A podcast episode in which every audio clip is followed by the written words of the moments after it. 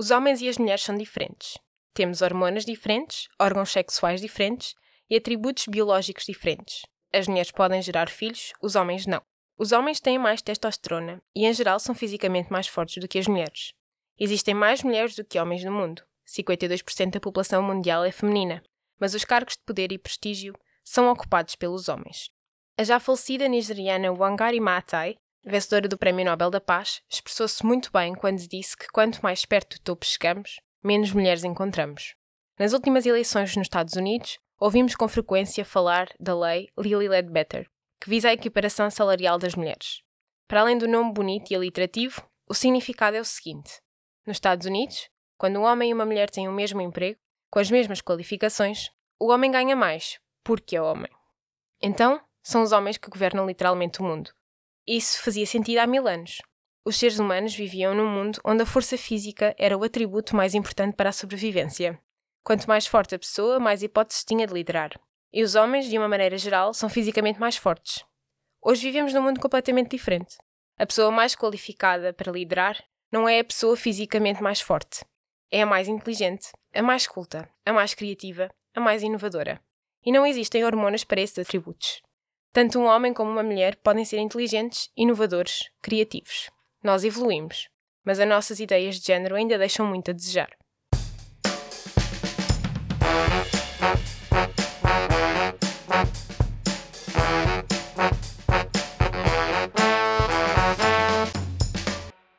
Olá, Bem-vindos ao Contracapa desta semana, o podcast onde falamos de livros e leituras, realizado na Escola Superior de Educação e Ciências Sociais do Politécnico de Leiria.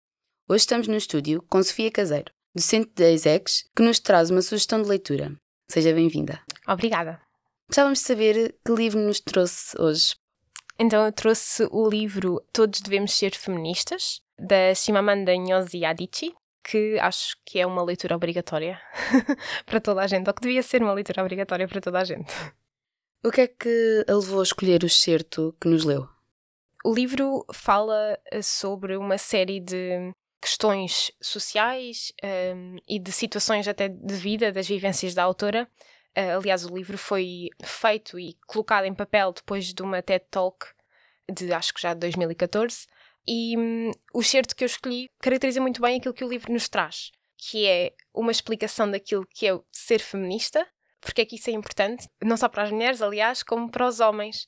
Porque é que falar de igualdade e falar de feminismo é importante na sociedade de hoje, e acho que este certo, até eh, falando aqui da questão de como é que nós já, como sociedade, evoluímos, faz-nos refletir então sobre estes estereótipos que nós ainda temos sobre o género e a forma como o género é visto ainda na sociedade. O jornal britânico The Telegraph considerou esta obra, em 2014, uhum. como sendo provavelmente o livro mais importante do ano. Para além daquilo que já nos disse, o que é que gostaria de destacar relativamente a esta importância? Um, toda a questão à volta, eu acho que é muito interessante quando a autora começa a desmistificar aquilo que é de facto o feminismo. E acho que essa é, é a mensagem mais importante do livro, e é por isso que provavelmente o Telegráfico considerou o livro mais importante do ano, porque em 2014 nós, nós temos vindo a ver uma, uma um aumento da discussão uh, na sociedade sobre estas questões de igualdade, feminismo, etc. E o desmistificar a palavra feminismo, isto provavelmente foi, se eu não estou em erro, mais ou menos na mesma altura em que houve a campanha We For She das Nações Unidas, que tinha a Emma Watson como, sim, sim. como embaixadora, e em que se fala disto de, afinal, o que é que é ser feminista? Porque ainda temos muita alergia a esta palavra, ainda temos muitos preconceitos em relação a ela e muito provavelmente porque vivemos numa sociedade ainda machista. E aqui o feminismo não é uma contraposição ao machismo. Acho que é importante fazer esta clarificação, que é uma das coisas que está muito presente no livro. Nós falamos de machismo como esta sobreposição dos homens às mulheres, mas o feminismo, no seu conceito e no seu estudo, é a questão da igualdade.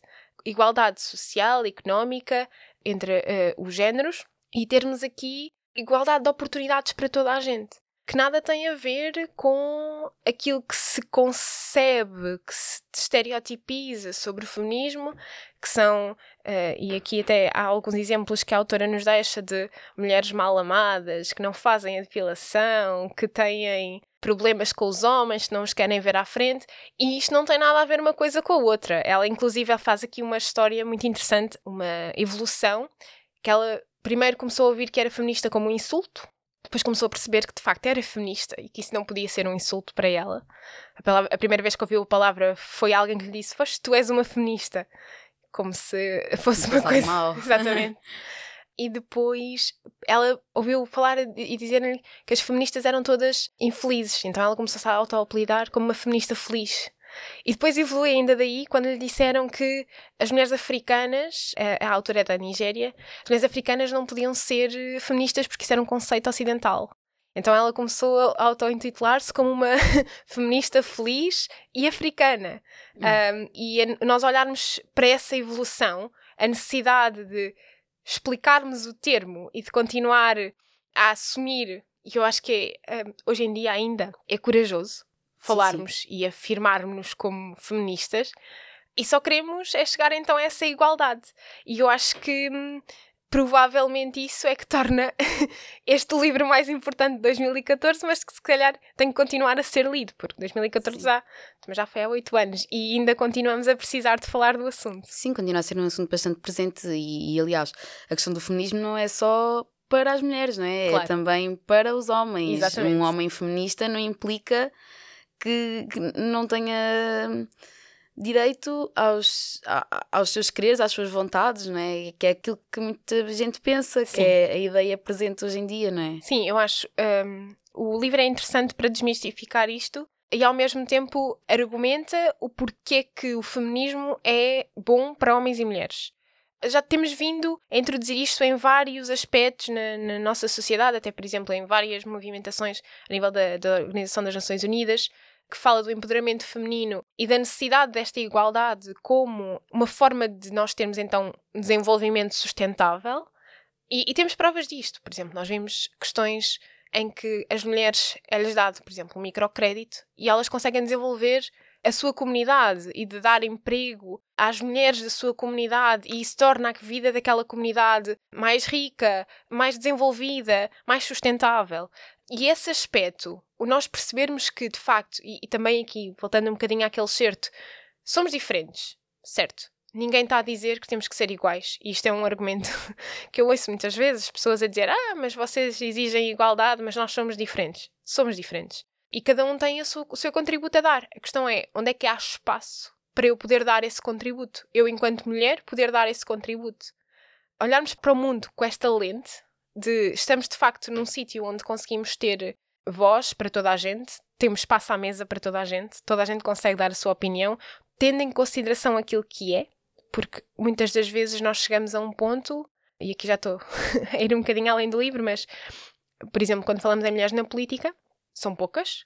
Aquelas que são, tiveram de facto de lutar muito para ganharem aquele lugar. E quando o fazem, provavelmente sentem que têm que fazer exatamente aquilo que um homem faria.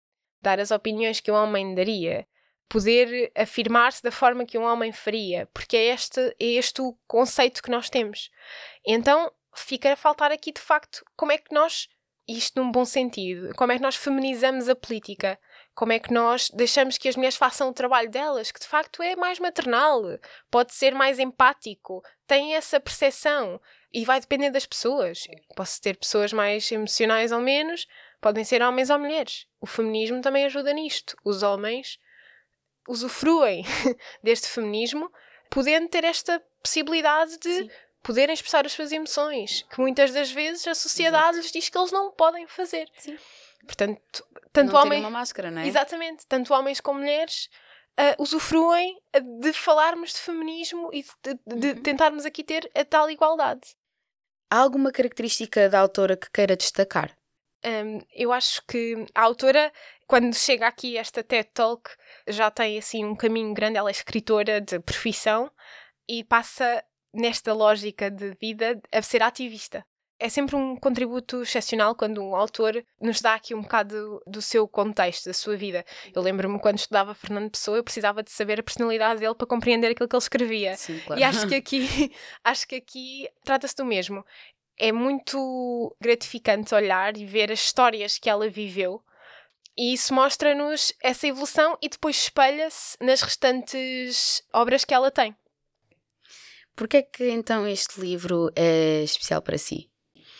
Isto é um dos primeiros livros em que eu tive um contacto mais direto com a questão do feminismo. Eu acho que depois deste livro fiquei motivada e fiz a formação de formadores de igualdade de género, porque achava que era essencial sistematizar estas temáticas para conseguir transmiti-las. É uma área muito transversal e o livro é pequenino, leva-se no bolso e é fantástico para nos dar este conceito e abrir os horizontes. A professora acabou de mencionar um, a oportunidade de sistematizar estes temas. Tem essa oportunidade? Um, faço-a. Ou seja, em todas as situações possíveis, independentemente, por exemplo, das disciplinas que possa estar uh, a lecionar, aquilo que estes temas ou este talento nos dá é uma possibilidade de olharmos o mundo na procura da igualdade. E então eu tento ao máximo que essas oportunidades surjam, ou de criar essas Sim. oportunidades. Mesmo em conversas que nós temos, o olharmos e o questionarmos, então, mas será que isso acontecia se fosse um homem em vez de uma mulher? É uma questão que muitas vezes as pessoas não concebem, não pensam e que é importante para nós conseguirmos mudar o mundo um bocadinho à nossa volta. E então a quem é que aconselharia este livro? A toda a gente. O livro chama-se Todos Devemos Ser Feministas, portanto toda a gente devia ler este livro. Um, eu acho que toda a gente que tem responsabilidade social e isto somos todos, na realidade. Claro. Estou só a dizer a mesma coisa por outras palavras. Mas o facto de nós sermos cidadãos que queremos estar atentos, tanto sejam estudantes, como professores, como líderes políticos, como toda a gente tem que ter pelo menos uma sensibilidade, e não estou a dizer que toda a gente tem que ser estudiosa de, do feminismo e ler claro. todas as autoras e todos os autores, não é isso, mas ter uma abertura para se fazer então esta. olharmos para isto com outra lente, até olharmos para as coisas e para as situações com outra empatia, que se calhar o feminismo nos deixa e nos dá. Qual seria o cenário ideal para ler esta obra? Eu lembro-me de ter uma fotografia no Instagram num café, mas eu acho que o melhor sítio para ler este livro é num transporte público com muita gente, que possa ver a capa e que fique, ah, se calhar devia pensar nisto. Será que? Exatamente. Será que é interessante? Será é? que seria interessante? E por fim, que palavra ou palavras usaria para descrever esta obra? Essencial. Essencial não só na obra, livro, mas na temática. As temáticas que o livro trata devem ser temas que são essenciais para a nossa formação enquanto pessoas e cidadãos e cidadãs. Muito obrigada. Obrigada eu.